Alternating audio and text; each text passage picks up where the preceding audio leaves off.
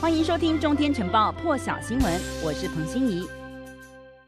美国疾管中心 CDC 副主任巴特勒说，现在正在审视对已经接种的人施打第三剂疫苗的需要。根据新闻网站 Politico 的最新报道，拜登政府卫生官员私底下讨论，认为最高风险族群终将需要接种第三剂，只是接种的时间点现在都还在讨论当中。而报道当中也提点出来，美国政府有关接种第三剂问题的内部讨论已经持续了几个月。政府官员、疫苗制造商、药厂，他们都有参与，而同时，卫生官员正在关注已经接种的人免疫效能降低的迹象。拜登政府一再的淡化额外接种一剂疫苗，也就是第三剂的需要，担心的是会影响对疫苗的信心，以及在有确定证据之前就先下结论。那么传出许多政府官员已经认为高度可能需要施打额外一剂的加强剂，政府的评估可能会改变，因为每个人都想要看科学说话。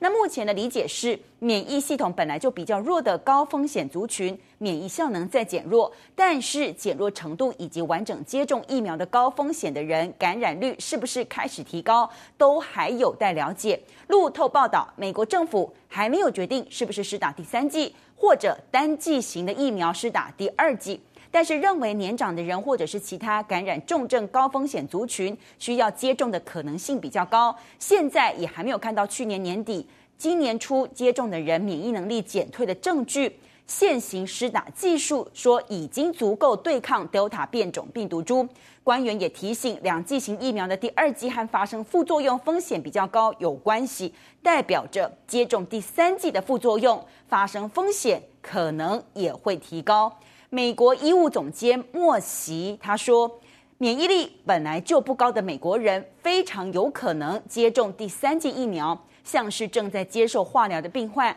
莫西比补充说，官方主要是希望能找到施打完疫苗之后免疫新冠病毒效力逐渐减弱的有力证据，比方说出现多起施打后还是感染的案例，表示如果有类似情况发生，就会有施打第三剂疫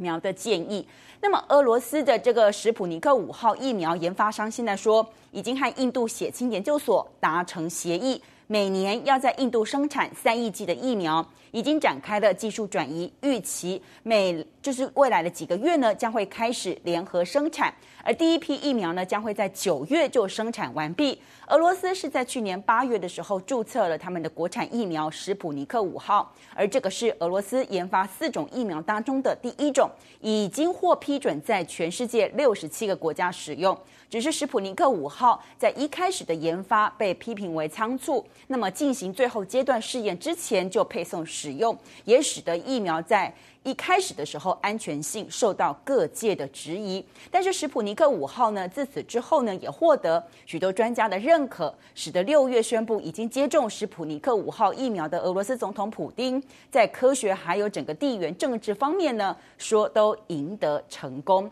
加拿大现在说将要捐赠将近一千八百万剂 AZ 疫苗，帮助开发中国家接种，因为加拿大获得的疫苗已经超过他们人口所需要的。说这些剂量呢，是政府当初和制药公司的协议预先采购的一部分，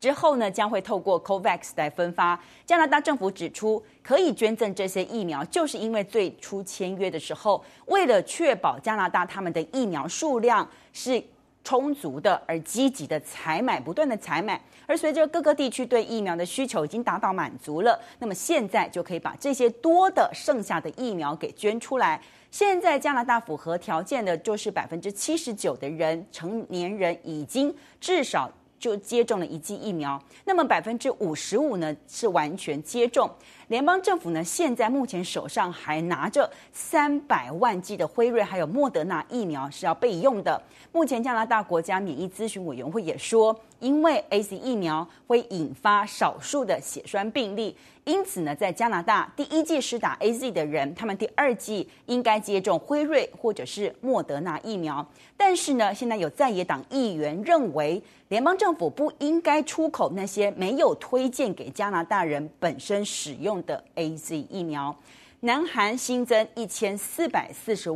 四十例确诊，现在是创下疫情爆发以来单日最高纪录。南韩人已经开始抢着预约施打疫苗，现在导致官方预约网站瘫痪。南韩当局呢，干脆宣布暂停五十五岁到五十九岁这些人上网预约接种。南韩虽然目前呢是超前接种疫苗，但是呢，最近几个星期呢出现了施打速度大幅减缓。从原先单日八十五万剂的高峰，现在降到大约一天只有三万剂。主要原因就是敲定疫苗运送的日期，开始为五十几岁的民众施打莫德纳疫苗。那么，南韩的疾病需求旺盛，一百八十五万剂莫德纳疫苗已经全部预约额满。十九号的部分呢，将没有将重新开放，让这些没有办法登记的人来进行预约。政府的数据目前显示，南韩五千两百万人口。只有百分之十一点六完成接种，包括需要施打两剂的疫苗在内，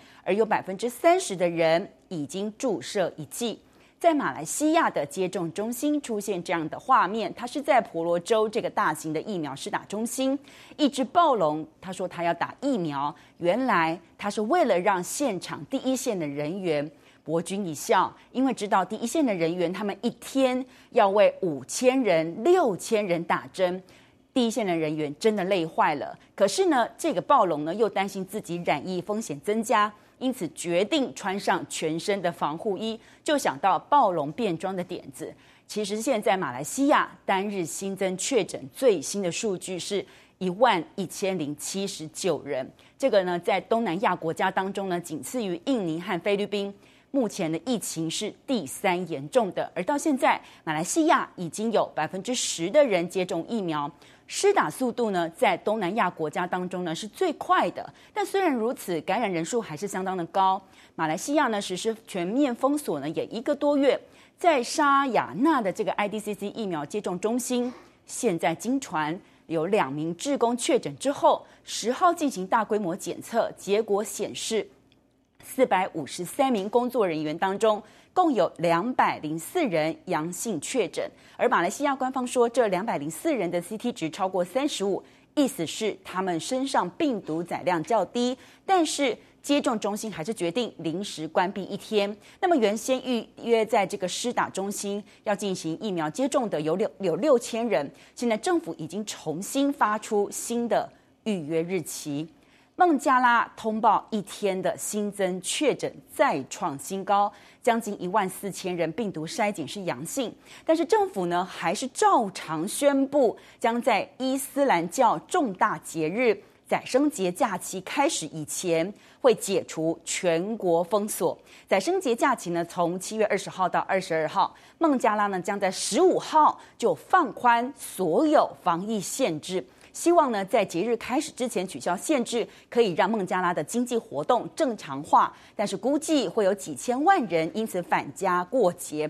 目前专家担心，节日期间市场上一定会出现采买人潮，或者是大型聚会，可能会出现超级传播者。孟加拉宣布解封的同时，也重启了疫苗接种。先前说因为邻国印度疫情爆发而暂停向印度进口疫苗，让孟加拉疫苗接种几乎是在四月的时候就停摆了。现在要透过 COVAX 来取得外国疫苗。